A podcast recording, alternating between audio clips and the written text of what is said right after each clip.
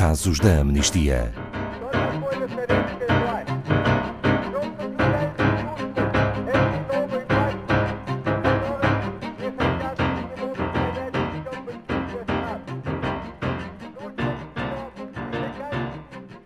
Vinte anos depois da adoção da Declaração sobre Defensores de Direitos Humanos das Nações Unidas, na Rússia é ainda extremamente perigoso para estas pessoas fazerem este trabalho. Por exemplo, Igor Nagvakin é um defensor de direitos humanos russo que aguarda julgamento na sequência de acusações falsas de roubo. Boa tarde, Paulo Fontes. Quem é Igor Nagvakin? E por que foi preso? Ou seja, o que roubou? Boa tarde, Ana Paula. Boa tarde a todos os ouvintes.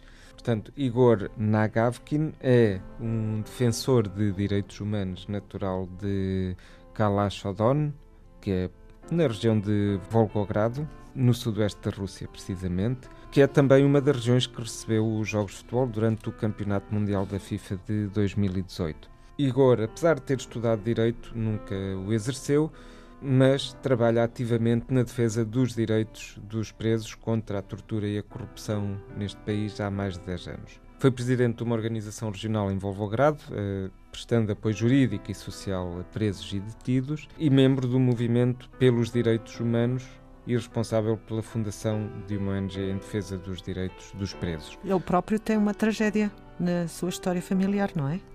Precisamente, ele torna-se um defensor de direitos humanos depois do seu irmão mais novo ter morrido num hospital-prisão, eh, isto como consequência de uma apendicite que não foi tratada, portanto, por falta de cuidados médicos. Igor, traumatizado com este episódio, começa a aconselhar e a apoiar presos e as suas famílias e acaba por chamar a atenção para as práticas de tortura e mortes que frequentemente acontecem a presos que se encontram em instalações eh, penais que são deficientes. E consequências do ativismo de Igor Nagavkin? As consequências são, são várias, porque o, o seu ativismo é de facto incomodativo. Uh, por exemplo, em 2010 ele é condenado por tentativa de roubo de um volante do carro da polícia. Portanto, o tribunal não tem sequer em consideração que na altura do alegado roubo Igor estava com a família num café, portanto ele teve que pagar 15 mil rublos, que são mais ou menos 205 euros. No entanto, uma semana antes da de sua detenção, foi ameaçado por um agente da autoridade com uma acusação criminal eh, formal, caso não parasse o seu ativismo, e portanto haverá eventualmente aqui alguma relação. Num outro caso, em setembro de 2016, ele foi também detido e preso por tentativa de conspiração para um assalto à Casa de Penhores e também aqui se verificaram muitas, muitas incoerências durante todo o processo judicial. Portanto, chegaram mesmo a existir eh, provas que pareceram ter sido fabricadas para o incriminar. Estamos a falar de objetos deixados em sua casa e encontrados pela polícia enquanto todos estavam a prestar depoimentos. Além dos objetos deixados em sua casa e encontrados, entre aspas, pela polícia, o próprio dono da loja de Penhores disse que estava tudo em ordem na loja. Uh, precisamente, Ana Paula, um dos exemplos das incoerências nos testemunhos, quando o próprio dono da loja de Penhores diz que estava tudo em ordem na loja, e também existem várias incoerências nos testemunhos da própria polícia. E temos ainda outros vários incidentes que levam que Igor já tenha sido detido várias vezes e muitas vezes transferido entre vários centros de detenção da Rússia. Isto por causa do seu ativismo e do seu trabalho em direitos humanos. Parece que um dos juízes disse, em resposta às denúncias de maus tratos, acontece. Sim, e o caso de Igor não é o único. A Amnistia Internacional sabe mesmo que existem sistemáticas e várias violações de direitos. É um julgamento justo, sobretudo se disserem respeito a casos de defensores de direitos humanos. Portanto, a maioria destes julgamentos acaba por assentar em testemunhos muito polémicos, por parte da polícia ou por parte de outras testemunhas. Parecem então ser graves as violações dos direitos dos presos na Rússia, Paulo Fontes.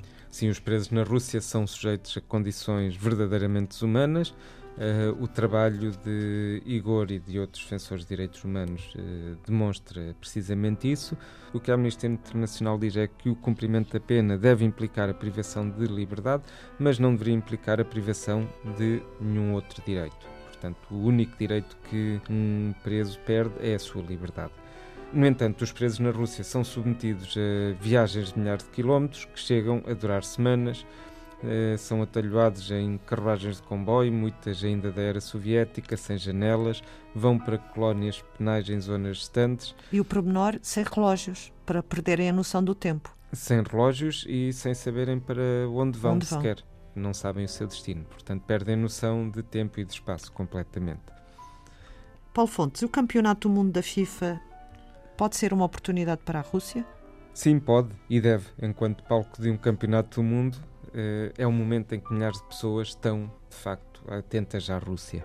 E é por isso uma boa oportunidade para que o país possa dar sinais de reverter esta sua posição. É também um momento muito importante para, para nós e para toda a sociedade civil para sensibilizar e promover o trabalho destas pessoas, dos defensores de direitos humanos, num país empenhado em sistematicamente criar e disseminar narrativas de ódio contra os defensores de direitos humanos e a sociedade civil. Obrigada, Paulo Fontes. Saiba mais sobre este e outros casos em amnistia.pt.